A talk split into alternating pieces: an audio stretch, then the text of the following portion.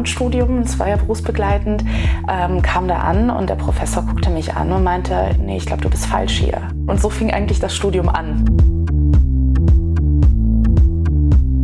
Diese riesigen Tonstudios, da geht der Trend sowas von weit weg. Ne? Also ich denke eher, dass es mehr und mehr dazu äh, hingeht, dass auch berühmte Menschen von zu Hause aus oder in gemütlicherer Atmosphäre Sachen aufnehmen. Einen ist es natürlich ein riesiger Geldfaktor. Ne, produziere ich mich selber und gebe einmalig, keine Ahnung, 400, 500 Euro aus oder zahle ich das Geld für einen Song extern, Minimum. auf niemanden mehr angewiesen zu sein. Das ist für mich halt die ultimative Freiheit und auch mein Ziel als Künstlerin. Das ist für mich Gold wert.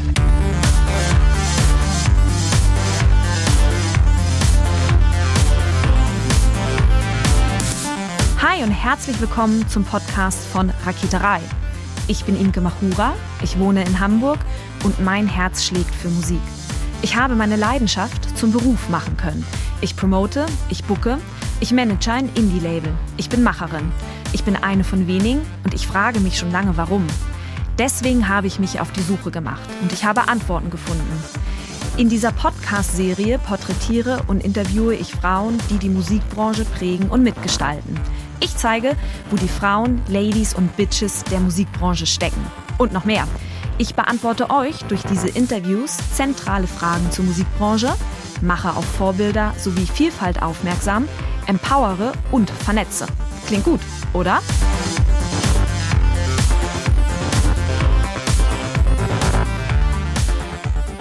Hi MRJN, herzlichen Dank, dass du dir Zeit genommen hast. Vielen Dank für die Einladung, Imke. Angst vor Technik, Angst vor Tontechnik. Ich würde sagen, genau dieses Thema werden wir jetzt gemeinsam auseinanderdröseln und einfach mal der Frage nachgehen, ob man überhaupt Angst vor Tontechnik haben muss. Du bist Musikerin und, Überraschung, Surprise, Surprise, Tontechnikerin. genau. MAJN, was für eine praktische Kombination. Ähm, was war in deinem Leben zuerst da, die Musik oder die Tontechnik? Was würdest du sagen? Definitiv die Musik. Also ich mache Musik, seitdem ich, also bewusst, seitdem ich sechs bin. Und Singen war immer so meine, meine Leidenschaft und Tontechnik kam erst sehr viel später dazu tatsächlich. Aber ja, es ist eine sehr praktische Kombination. Erzähl uns von deiner Musik. Wie würdest du dich verorten? Wie klingst du? Womit beschäftigst du dich in deiner Musik, dass wir dich mal so einem Feld quasi zuordnen mhm. können, auch wenn wir natürlich nicht so in Kategorien denken wollen, aber einfach, dass du dich greifbarer machst? Mhm, gerne. Also ich bewege mich im Bereich E-Pop, würde ich sagen, mit RB-Einflüssen und behandle Texte natürlich persönlicher Natur. Also die, meine, meine Musik ist sehr autobiografisch, behandelt ähm, aber eigentlich auch sehr starke Tabuthemen, äh, sowas wie sexualisierte Gewalt oder ähm, hier Wut oder Selbstliebe. Also all, all das findet sich bei mir auf jeden Fall in der Musik wieder, was man aber tatsächlich oftmals, glaube ich, gar nicht so raushört im ersten Moment, weil es doch ähm, auch tatsächlich relativ glückliche Melodien zwischendurch sind. Und ich glaube, das ist für mich immer dieser, dieses Gleichgewicht zwischen Melancholie und ne, das, das einzufangen. Ich glaube, da, da so würde ich meine Musik ungefähr ungefähr beschreiben. Mhm. Nun hast du gerade schon gesagt, du machst schon sehr, sehr lange Musik und die Musik mhm. war in jedem Fall vor der Tontechnik in deinem Leben. Was war das für ein Moment, als du gemerkt hast, dass du Spaß an Tontechnik hast? Also wie hast du diese Leidenschaft entdeckt? Ja, tatsächlich durch einen guten Freund damals. Das war alles zufällig, wie, wie das Leben so manchmal passiert. Und zwar habe ich an einem Workshop teilgenommen, da ging es um Hip-Hop, ne, einen Hip-Hop-Workshop. Und der Besitzer von dem Tonstudio, wo die Stücke später aufgenommen worden sind, der sprach mich an, ob ich Lust hätte, danach noch bei ihm weiter Musik zu machen. Und haben uns halt angefreundet über die Zeit. Und dann war der immer mal Kaffee trinken und hat gesagt, hier, wenn seine Künstler, die anderen Künstler da waren, kannst du die mal aufnehmen, drück mal hier, drück mal da. Und hat mir eigentlich mich in die Welt eingeführt, ohne dass ich es gemerkt habe. Und dann dachte ich mir von Anfang an, ach, das ist ja eigentlich total einfach. und da wuchs das Interesse bei mir herauszufinden, was passiert eigentlich hinter den Knöpfen, ne? was, was genau passiert da, worauf muss man da achten. Und ich habe ja ein Stipendium bekommen dann für die Tontechnik und ja, so kam eins zum anderen. Also für mich war der Einstieg relativ sanft, ohne dass ich geplant hatte, überhaupt dahin zu gehen. Du hast ein Stipendium bekommen und erzähl uns mal von deinem Tontechnikstudium. Mit was hast du dich da auseinandergesetzt und wie war auch das Umfeld, in dem du dich damals bewegt hast?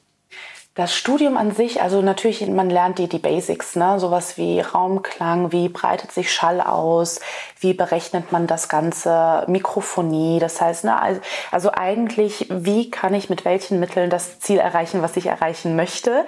Und äh, fand das immer ganz interessant, weil auch die Professoren oder die Lehrer immer gesagt haben, letztendlich geht es um die kreative Auslegung. Ne? Das heißt, nur weil die Basis so sein, so ist, wie sie ist, physikalisch, heißt das ja nicht, dass da die Grenze für euch gesetzt ist. Das fand ich eigentlich immer ganz cool. Ähm, was ich interessant fand, ist, ich war die einzige Frau. die einzige Frau und damit habe ich nicht so wirklich gerechnet. Ich habe mich aber ehrlicherweise damit nie wirklich beschäftigt. Mhm. Und das habe ich schon gemerkt. Also ich, ich merke immer wieder in meinem Leben, dass Frauen sich doppelt, dreifach beweisen müssen, um überhaupt, oder sie müssen eine der Besten sein, um überhaupt ernst genommen zu werden. Und das mhm. war, das begleitet mich schon mein Leben lang. Und ich fand es so erschreckend. Ich habe einen Professor getroffen jetzt vor kurzem auf, auf einer Convention. Und ich dachte mir, ach komm, das ist jetzt bestimmt gute 12, 13, 14 Jahre her, der wird sich ja nicht an mich erinnern. Und habe ihn angesprochen, meint, hey, na, wie geht's? Und äh, was treibt das Leben so? Und er meinte, ach ja, hi Mariana. Und ich war so überrascht, dass er meinen Namen kannte. Und er meinte, du bist die letzte Frau gewesen, die bei mir abgeschlossen hat. Und dann dachte ich mir, das ist krass, das ist wirklich gefühlt 13, 14, 15 Jahre her. Und das fand ich so schade. Aber es, es, spiegelt ja wirklich auch diesen Beruf wieder, ne? dass es wenige Frauen gibt, die diesen, diesen Beruf annehmen oder den mhm. technischen Beruf annehmen. Mhm. Wie hat sich das im Studium geäußert oder gibt es irgendwie so einen Moment, an den oder so eine Situation, an die du dich erinnern kannst, wo du gemerkt hast, okay, krass, ich bin hier wirklich die einzige Frau? Also ja.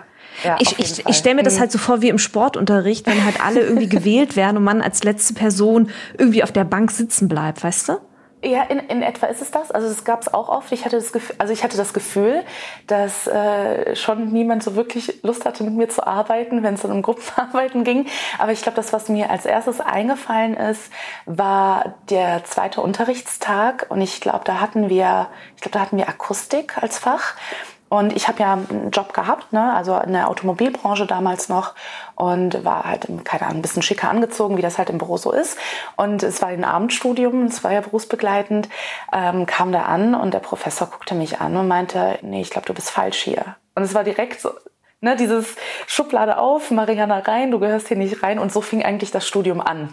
Und das war für mich ziemlich bezeichnend, wie es dann halt weiter lief, mit diesem Selbstbeweisen müssen und so weiter. Und es ist sehr anstrengend. Ich finde, das ist in der Automobilbranche ja für mich sowieso auch immer im Beruf so gewesen, aber in der Musikwelt ja genauso. Das heißt, es war überall immer Limitierungen, will ich es mal nennen. Ne? Limitierungen und dieses ernst genommen werden und äh, das, das schon, das ist anstrengend, weil ich habe das Gefühl, dieser Perfektionismus, den ich bei vielen Frauen sehe, rührt ja auch daher, also aus meiner Erfahrung, dass man immer wieder aber auch die Beste sein muss um mitzuhalten oder überhaupt, ne, wie gesagt, wahrgenommen zu werden.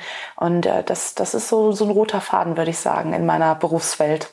Das ist ja eine super nette Begrüßung. Ey, was machst du denn hier? Gehörst du hier wirklich her? Da hat man natürlich sofort Bock weiterzumachen. Voll. Ich glaube, meine Antwort war Tontechnik, erstes Semester. Und der so, ja, ich so, dann bin ich goldrichtig hier und bin dann halt mit meinen High Heels da hochged äh, hochgedackelt zu meinem Platz. Aber es war halt ähm, ganz, ein ganz komisches Gefühl. Ganz, mhm. ganz komisch. Dennoch warst du Teil des Studiums und hast das Studium abgeschlossen.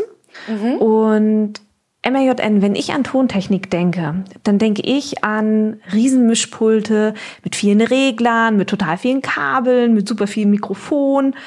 Und wenn ich so ein, so ein Tonstudio sehe, also mich ganz persönlich schreckt das erstmal ab, weil ich mhm. keinen Zugang dazu habe, würde ich sagen. Mhm. Nun kannst du von zu Hause radiotauglich Musik aufnehmen und produzieren. Mhm. Wenn du einen Song geschrieben hast und du möchtest ihn aufnehmen und produzieren, wo setzt du an, dass deine Musik, die du zu Hause dann ja herstellst, radiotauglich tatsächlich klingt? Also ja, wo setzt man da an? Oh, das ist eine gute Frage. Ich glaube, für mich ist es, ich weiß ja nicht, ne, hat der Mensch äh, zu Hause das, das notwendige Setup, ne? Also hat er das Mikrofon und die Ausrüstung, die man braucht. Weil wenn du den Song, wenn du das Equipment einmal fertig stehen hast, dann bleibt das ja so. Also ich glaube, da, da verändert sich ja nichts, außer du willst noch irgendwas Zusätzliches holen. Das heißt, Moment, lass mich da kurz einmal zwischengehen, ja, bitte. Gerne. Wenn du sagst, das nötige Equipment, zähl mal auf, also was für ein Equipment meinst du? Was brauche ich zu Hause tatsächlich? Ich glaube, das, was du brauchst, ist definitiv natürlich ein Mikrofon für deine Stimme oder dein Instrument. Dann ein äh, Ständer, natürlich einen Popschutz, den man da dranhängt, ne, um so ein Poplaute aufzufangen.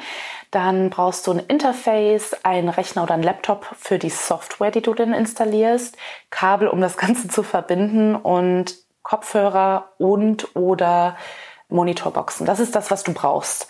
Alles andere und wie, wie du eben schon erzählt hast, diese riesigen Tonstudios, da geht der Trend sowas von weit weg. Ne? Also ich denke eher, dass es mehr und mehr dazu äh, hingeht, dass auch berühmte Menschen von zu Hause aus oder in gemütlicherer Atmosphäre Sachen aufnehmen. Das sehe ich ja immer wieder und auch bei Instagram oder so, wenn Leute was posten, sieht das nicht mehr so aus, als ob die in irgendeinem teuren, riesigen Tonstudio aufnehmen.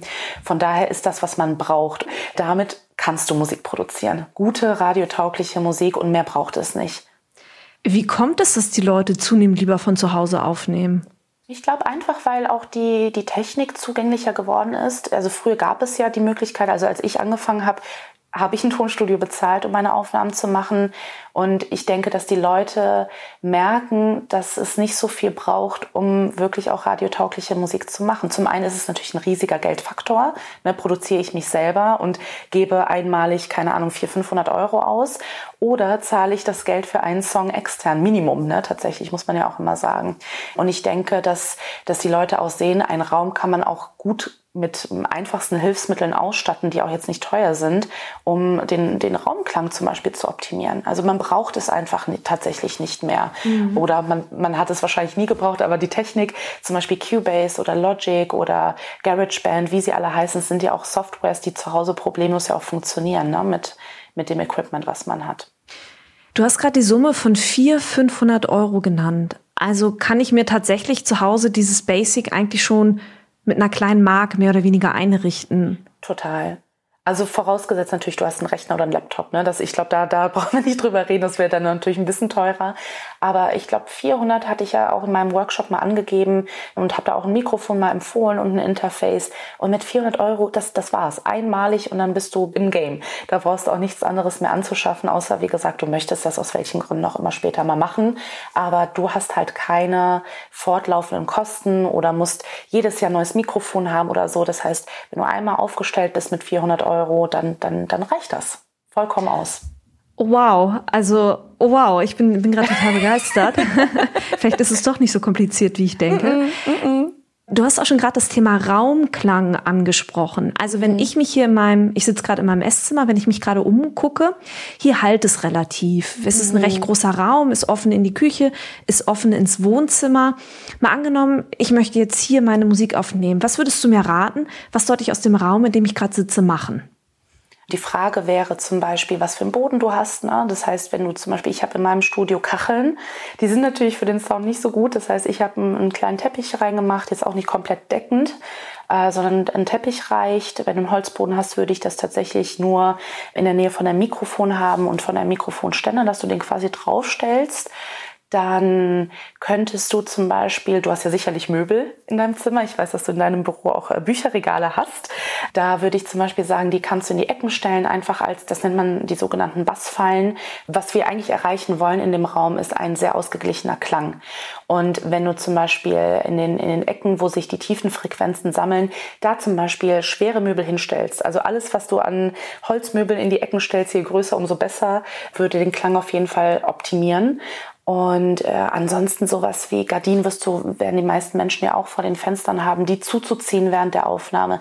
Das sind schon so ein paar Sachen und da, da musst du ja wahrscheinlich auch noch nicht mal irgendwie was anschaffen, um den Raum einfach besser klingen zu lassen oder etwas neutraler klingen zu lassen, dass der, der mhm. Hall nicht so groß wird. Ne? Und ich weiß noch, ich habe einen Bekannten, ihm habe ich zum Beispiel alte Gardinen von mir geschenkt für sein Studio und die hat er zum Beispiel auch an seiner Tür äh, oben dran befestigt, wenn er aufnimmt, Gerade weil der auch so, so ein Durchgangszimmer hat wie du. Ne? Wenn du sagst, du hast da keine Tür drin, dann kann man zum Beispiel da auch mit schweren Gardinen arbeiten zum Beispiel. Mhm. Also es gibt da nicht unbedingt die Notwendigkeit, sich jetzt super teure Absorber für mehrere hundert Euro zu kaufen. Auch die zum Beispiel kann man auch selber gestalten. Ich glaube, ich habe meine selbst gebaut für 60 Euro das Stück. Das sind halt so kleine Handgriffe, die man eigentlich recht simpel zu Hause auch machen kann, ohne viel Geld in die Hand nehmen zu müssen.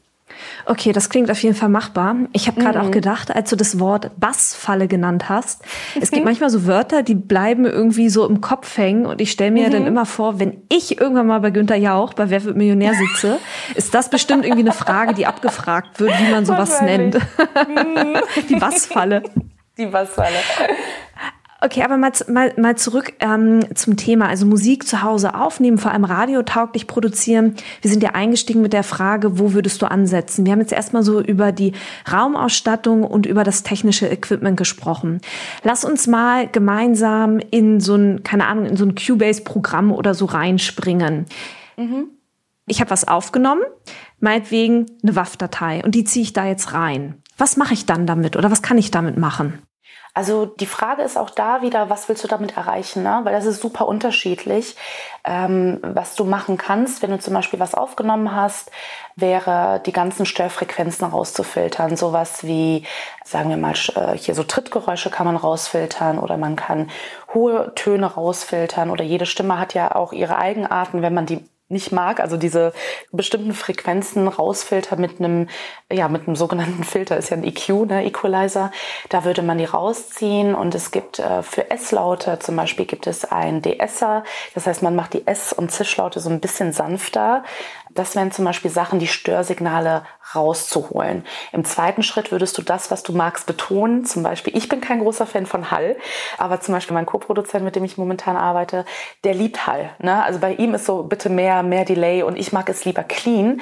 Und ähm, das ist halt immer die Frage, was genau möchtest du da raus haben? Wie soll es klingen am Ende des Tages? Und ich glaube, dass das für mich ein Feld ist, da muss man das das eigene, wie sagt man, Gusto für sich finden, was, was einem zusagt. Ich zum Beispiel mag es sehr, wenn es etwas angerauter klingt, so Distortion nennt man den Effekt, den benutze ich ganz gerne, dass es ein bisschen kaputter klingt. Mhm. So, das, das, das finde ich schön, aber ich mag es nicht, wenn, wenn man so zigtausend Stimmen querbeet übereinander legt und äh, das so ein bisschen chaotisch klingt, das mag ich persönlich nicht. Und andere lieben das ja. Also wenn man, hier, ich bin ein großer Hip-Hop-Fan von Tupac zum Beispiel, äh, gibt es einen Song, der heißt Hail Mary und den mag ich bei anderen Künstlern ganz gerne. Ne? Es ist so wirklich querbeet durcheinander und es klingt alles trotzdem wunderschön, finde ich. Aber es ist für meine Musik, finde ich das nicht gut. und äh, so ist dieses, ich nenne es immer dieses äh, Rausfiltern von Störgeräuschen. Und im zweiten Schritt kann man das vielleicht als Boosten äh, zusammenfassen, indem man einfach den Sound so gestaltet, wie man es möchte und dann die Lautstärken später anpasst. Und je nachdem, was man damit am Ende des Tages anstellen will, so anpasst, dass das auf CD gepresst werden kann oder auf Vinyl oder als MP3 einfach irgendwo hochgeladen wird. Ne? Also das, das ist einfach der zweite Schritt dann letztendlich, dass man im Volksmund ja auch Mischen und Master nennt, ähm, ist einfach für mich so, so eine Art Boosten vom Sound. Wie oder wo lerne ich den Umgang? Also wir haben jetzt gerade über Cubase gesprochen. Es gibt ja GarageBand, hast du genannt. Ich weiß, ähm, Audacity ist ein kostenfreies Tool im Internet. Mit Audacity habe ich damals auch tatsächlich angefangen, meinen Podcast zu schneiden. Ah, sieh an. Sieh an, sieh an. Ähm, ich fand Audacity sehr umständlich und ich bin deswegen dann auch umgestiegen. Aber ich muss sagen, als ich das erste Mal so ein Programm wie Cubase aufgemacht habe, mich hat's erstmal erschlagen. Und ich habe mich, obwohl ich mal Filmschnitt gelernt habe, ich wusste nicht, wo ich ansetzen soll. Mhm. Was würdest du sagen, ist so der erste Punkt, wo du sagst, das sollte man sich mal durchlesen oder hier sollte man mal klicken oder da sollte man mal klicken? Was würdest du empfehlen?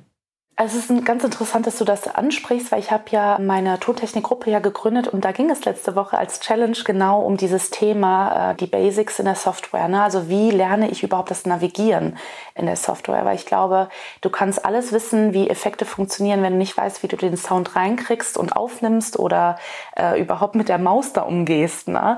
Ähm, ähm ist das schon die erste Hürde, warum viele Leute wahrscheinlich auch schon aufhören an der Stelle.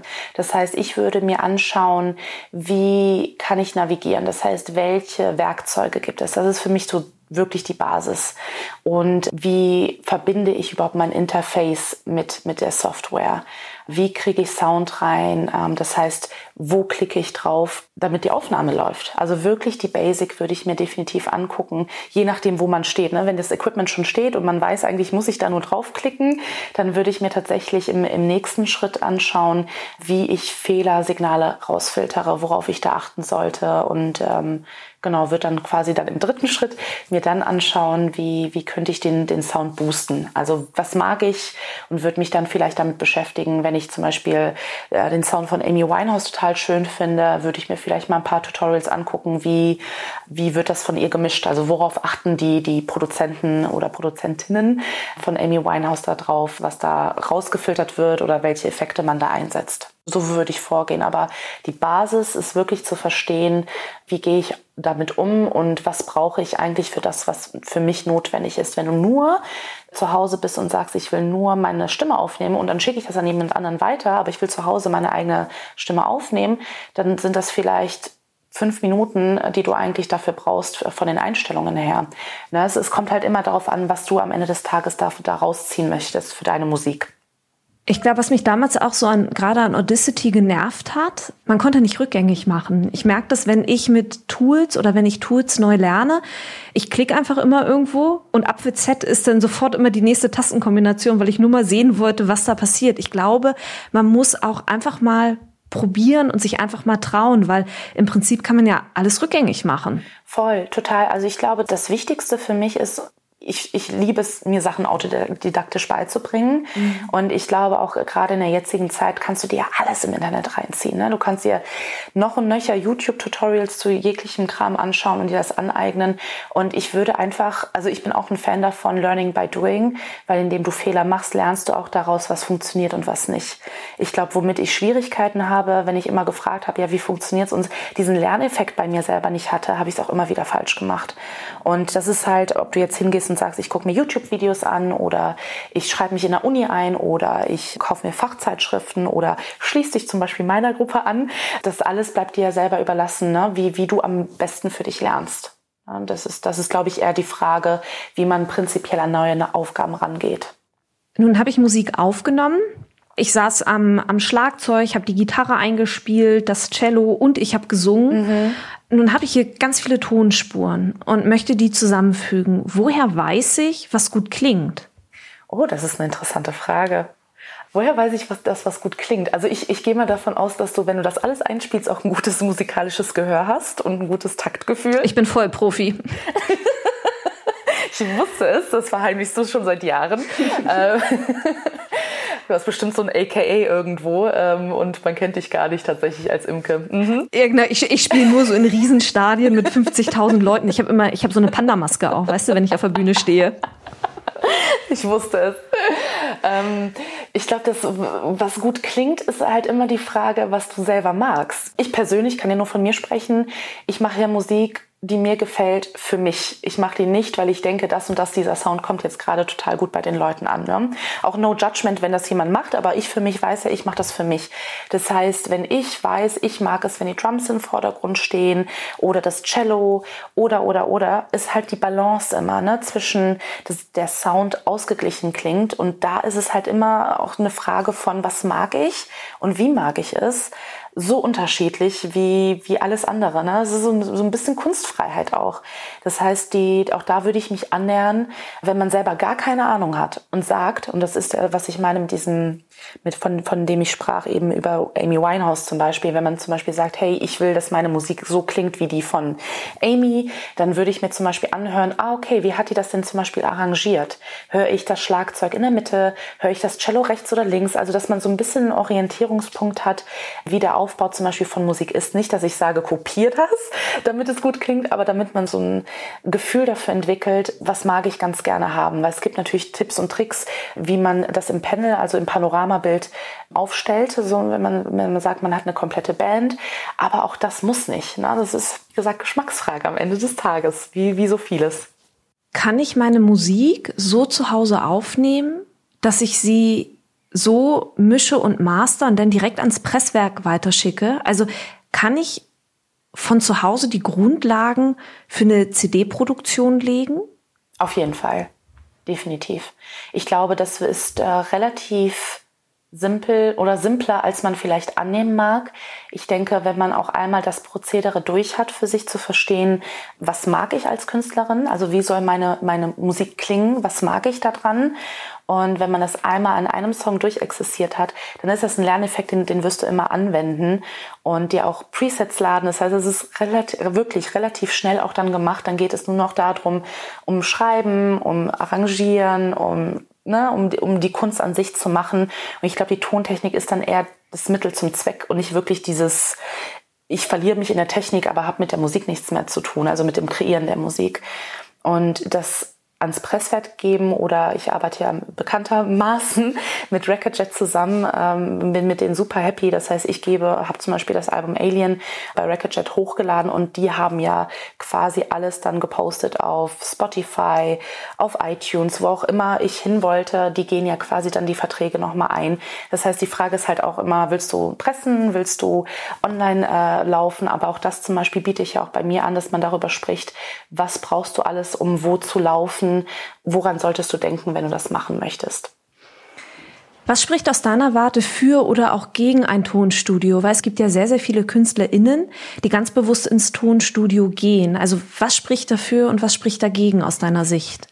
Also was dafür spricht, ist natürlich die ultimative Unabhängigkeit, dass du selber dein eigener Chef bist, du auf niemanden warten musst, äh, du auch nicht als Künstlerin an zehnte Stelle kommst, ne, wenn, weil jemand anderes im Tonstudio arbeitet ja auch noch mit anderen Leuten, du bist ja da nicht die einzige Kundin logischerweise. Und das heißt, du gibst den Takt vor, mit deinem Launchplan, wann willst du damit fertig sein? Also weißt du ganz genau, was du machen musst, um dahin zu kommen. Das heißt, du hast die komplette Kontrolle über dein eigenes Produkt, auch die künstlerische Freiheit. Wenn zum Beispiel mir jemand sagen würde, ja, nee, aber es klingt so blöd, will, will ich nicht machen. Na, also jetzt mal im Ernstfall, dann musst du dir einen neuen Tontechniker suchen oder einen neuen Produzenten suchen. Und ich denke, dass das für mich die Freiheit zu haben, und ich arbeite ja auch, wie du weißt, mit, äh, mit dem Daniel zusammen. Und das würde ich auch nach wie vor, selbst wenn ich ja natürlich nebenbei auch noch meine eigenen Sachen komplett alleine produziere, nach wie vor suche ich mir bewusst ja auch Musiker aus oder MusikerInnen und Produzentinnen aus, mit denen ich zusammenarbeiten möchte, weil es mir einfach Spaß macht. Ne? Die Freiheit hast, hat man ja so oder so.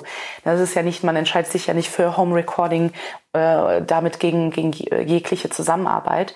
Aber ich glaube, wenn man möchte, dass man die Wahl hat, komplett mit diesen 400 Euro auf niemanden mehr angewiesen zu sein. Das ist für mich halt die ultimative Freiheit und auch mein Ziel als Künstlerin, dass ich jedes Mal, egal was passiert, immer wieder darauf zurückgreifen kann. Das ist für mich Gold wert.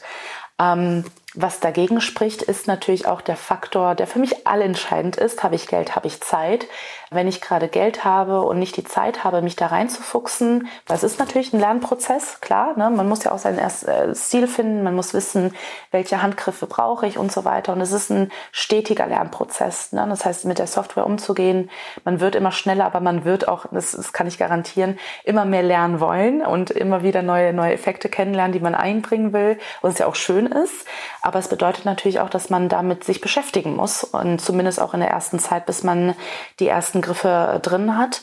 Und ich denke, dass das der Faktor ist, den vielleicht einige Leute bewusst nicht eingehen wollen, weil sie sagen, hey, ich will mich gar nicht damit beschäftigen, ich widme meine komplette Aufmerksamkeit meiner, meiner Stimme oder meinem Instrument oder dem Schreiben und will damit eigentlich gar nicht so viel zu tun haben und vertraue darauf, dass ich ein gutes Team habe. Ne? Und wenn das funktioniert, ist das super. Aus meiner Erfahrung weiß ich einfach, dass ähm, Dinge schiefgehen können und dass ich ganz froh bin, dass ich das zu Hause machen kann mit meinem, mit meinem Equipment und niemanden dafür brauche im, im Ernstfall. MAJN, mal so zusammenfassend. Was würdest du sagen, sind so die größten Mythen, wenn es um den Bereich Tontechnik und vielleicht auch tatsächlich Musikproduktion von zu Hause? Was würdest du sagen, sind die größten Mythen, wenn es um diese Themenbereiche geht? Oh, das ist eine gute Frage. Die größten Mythen, oh, ich kann ad hoc fallen mir da zigtausende ein, aber ich glaube, so die größten wären wahrscheinlich, es ist extrem kompliziert. Ich glaube, das ist ein großer Mythos. Es ist extrem zeitaufwendig. Wahrscheinlich auch, dass man ab einem gewissen Alter das sowieso nicht mehr anpacken sollte und dass es zu teuer ist. Ich glaube, das sind wirklich so die vier größten Mythen, würde ich sagen. Genau, die natürlich alle nicht stimmen. Ne? Deshalb ja auch Mythen. Natürlich, natürlich. Gibt es noch irgendetwas, das du hinzufügen möchtest? Ja, also für alle die, die ein wenig Interesse haben daran oder sich vielleicht einfach nicht trauen, wagt es einmal. Also ich glaube, ich habe ja auch hier ähm, Webinare gehalten und auch Workshops schon, schon seit ewigen Zeiten, seit 15 Jahren eigentlich. Und äh, arbeite, habe mich auch spezialisiert, mit Frauen zu arbeiten in den letzten Jahren und habe immer wieder gemerkt, dass da einfach nur ein kleiner Schubs fehlt. Ne? Und das wirklich das Geld in die Hand zu nehmen sich lohnt. Und das muss man auch nicht direkt. Auch ich habe eine Freundin, die zum Beispiel, der ich auch gesagt habe, hey, lerne erst mal die Software kennen und benutze dafür dein USB-Mikrofon und schau mal, ob das überhaupt was für dich ist, bevor man wirklich auch diese 400 Euro investiert.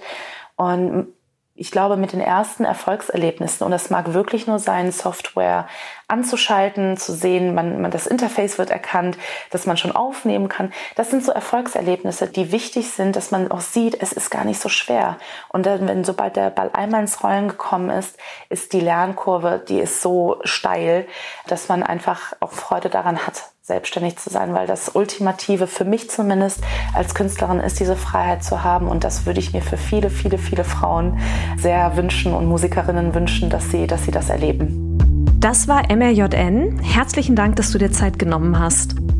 Vielen Dank, dass ich dabei sein durfte, Imke. Herzlichen Dank fürs Zuhören. Ich habe jetzt noch drei kleine Infos für euch. Wenn ihr etwas auf dem Herzen habt oder euch Gedanken zu dieser Folge kamen, die ihr mir gerne mitteilen möchtet, dann sucht sehr gerne den Austausch zu mir. Ihr erreicht mich unter imke.raketerei.com. Außerdem, wenn euch diese Folge gefallen hat, dann bewertet meinen Podcast gerne auf iTunes, um ihn für andere sichtbar zu machen. Wenn ihr mehr über die Musikbranche wissen möchtet, über Strukturen, über Trends, über Strömungen, wenn ihr mehr zum Thema Selbstvermarktung für Musikerinnen erfahren möchtet oder meinen Podcast zugeschickt bekommen wollt, sobald die neue Folge online ist, dann solltet ihr unter www.raketerei.com slash newsletter mein Newsletter abonnieren. Dann bekommt ihr alle zwei Wochen ein kleines Komplettpaket von mir per E-Mail zugeschickt. In diesem Sinne, bleibt mir gewogen, eure Imke.